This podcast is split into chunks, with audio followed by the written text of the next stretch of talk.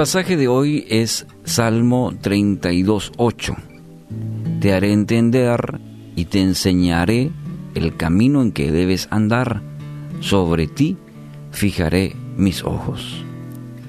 El porqué de muchas situaciones en nuestra vida.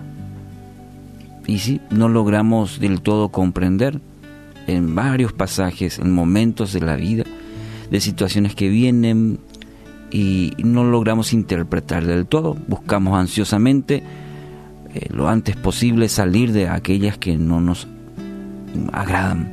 Y en ocasiones buscamos en personas, buscamos en amigos, alguna dirección. En el pasaje de hoy, el Padre Celestial nos dice a través de su palabra que quiere mostrarnos con mucho amor el para qué de las cosas, el para qué de situaciones en nuestra vida, que van ocurriendo a lo largo, situaciones y siempre no es un por qué, sino un para qué de las cosas. Así lo dice su palabra. La promesa afirma, te haré entender. Qué importante. Y cómo nos falta esa comprensión desde el punto de vista del Padre. Es como la situación de aquel, justamente en este mes del, Día del Padre, esa figura del papá que, eh, o la mamá también, claro, que siempre están ahí guiando al hijo y aunque muchas veces por ese, quizás por ese momento y esa incapacidad, por ejemplo, de un niño de saber o de conocer todas las cosas, el papá sí. ¿Por qué? Porque ya ha pasado por esa situación. Y le puede ayudar al hijo a entender situaciones eh, en su vida. Por eso digo que nos hace falta esa comprensión desde el punto de vista de papá, de nuestro papá celestial. Porque nuestros pensamientos son tan limitados, pero las del Padre son más altos, dice su palabra y Él anhela hacernos entender cada una de ellas. Eso debe producirnos confianza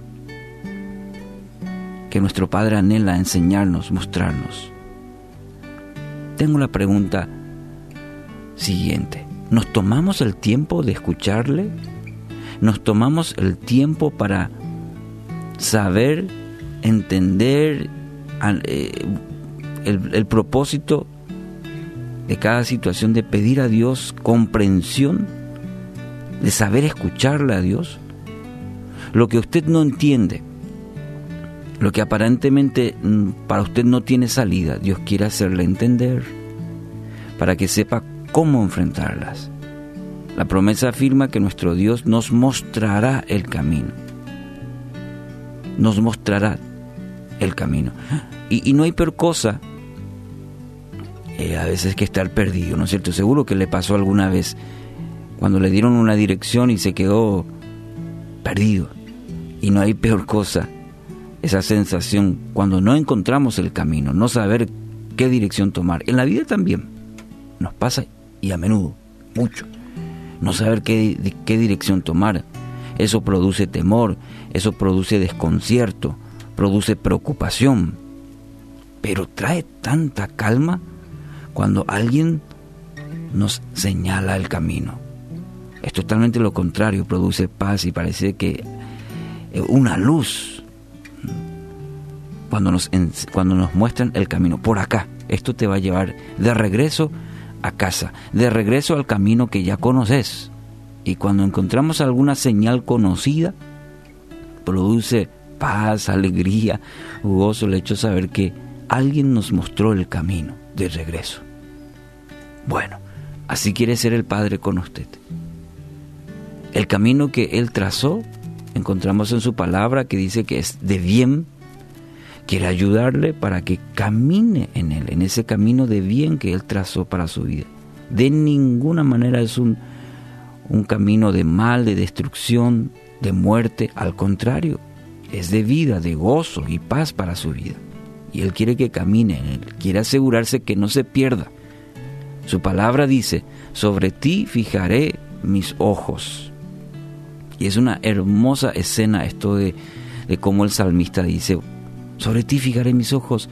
Aquella escena del papá que está atento fijando sus ojos en el Hijo, atento que no le pase nada.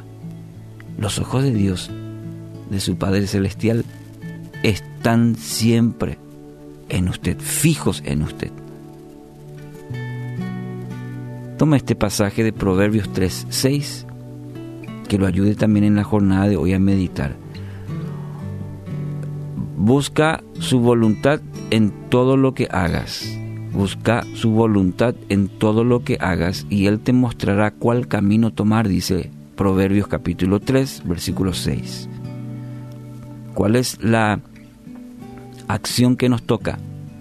A nosotros, buscar la voluntad de Dios en todo, dice, todo lo que hagas.